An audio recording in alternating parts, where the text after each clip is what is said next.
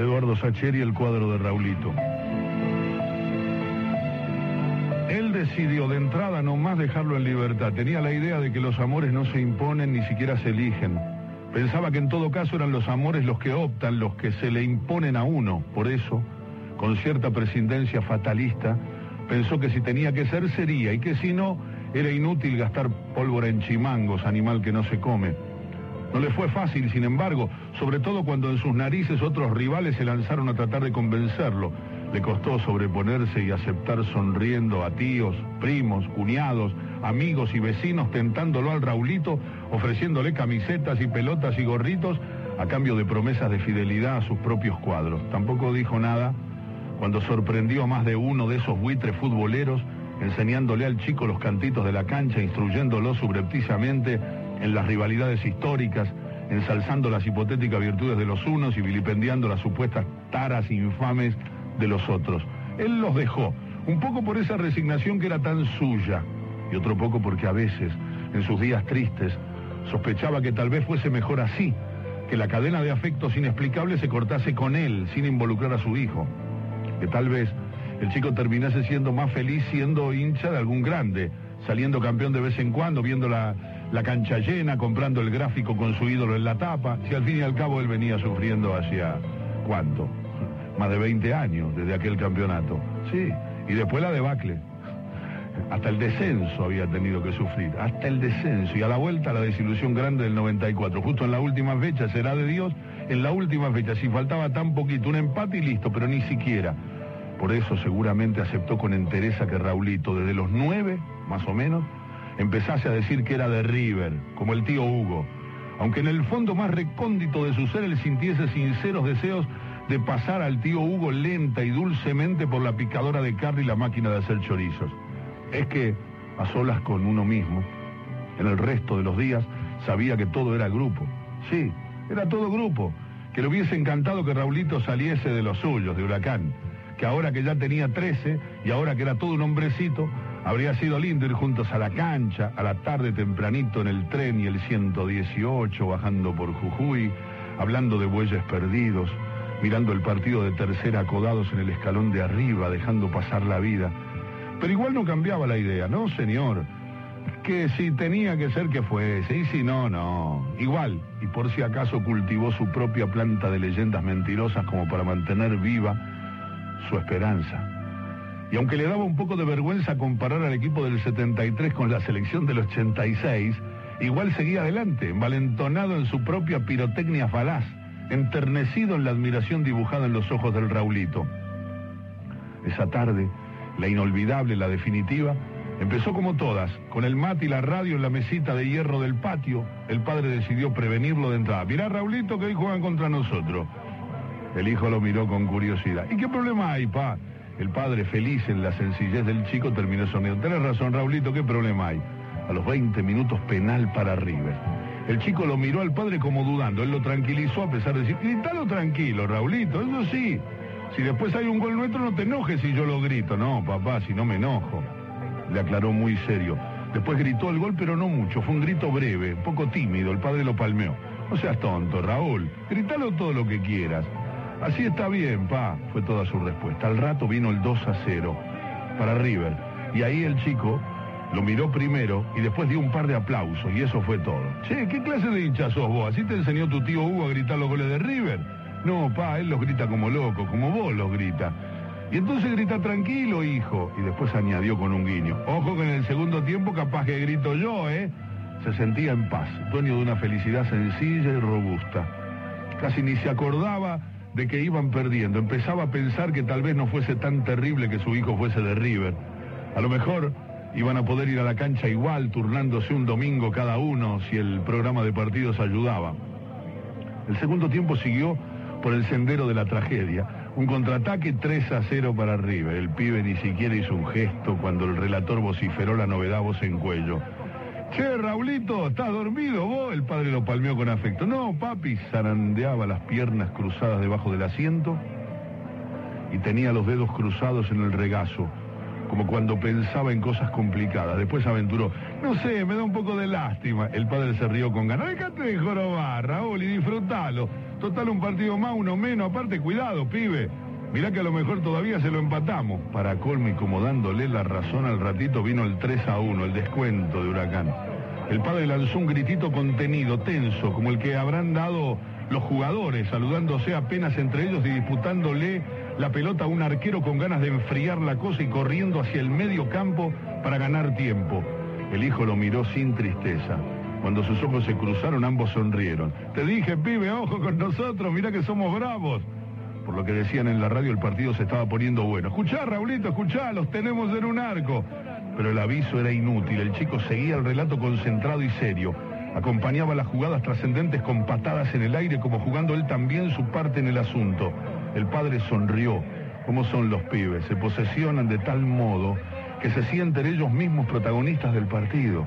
En realidad no solo los pibes, un par de semanas atrás él mismo había hecho trizas el termo en un esfuerzo supremo por despejar al córner un disparo bajo que iba a sobrar fatalmente al arquero.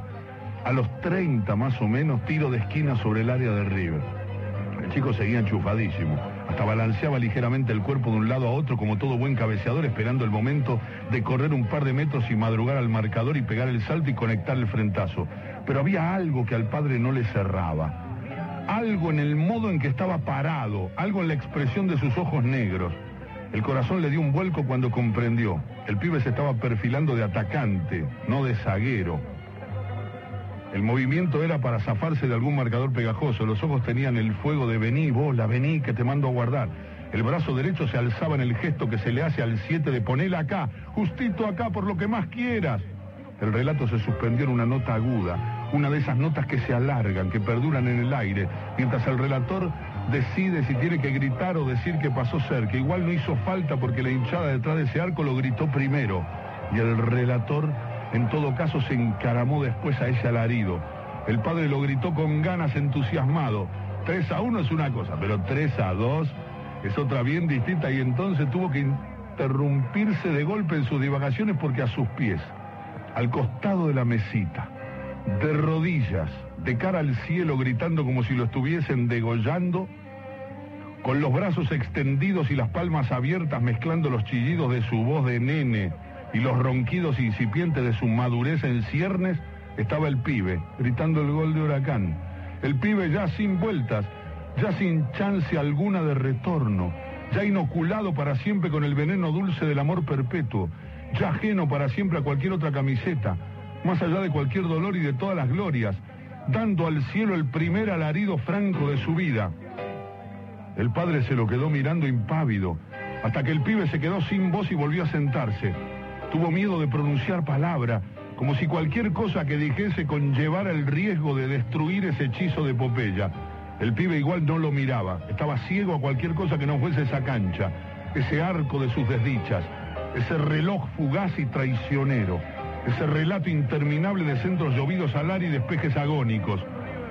Sobre todo, el padre pensó después, porque en ese momento, agobiado en la constatación de su pequeño milagro íntimo, apenas le quedaba tiempo de mirarlo al pibe, de comérselo con los ojos, de grabárselo para siempre en el recoveco más recóndito de su alma.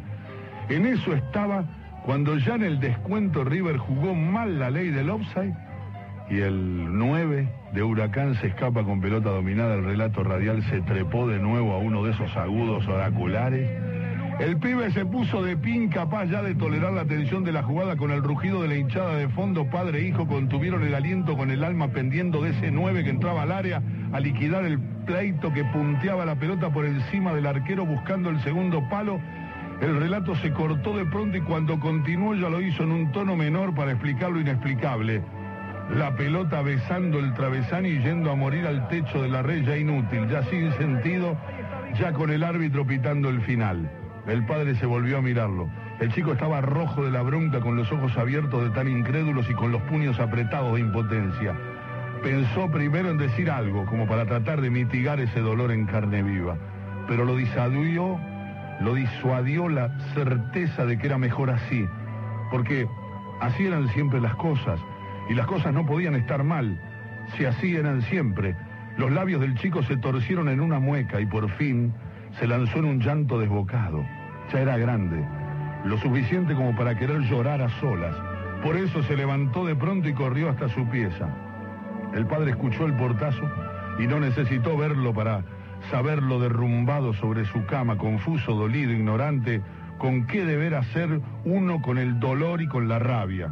El padre lo supo llorando a mares y se regocijó con esas lágrimas, porque uno puede decir que de muchos cuadros.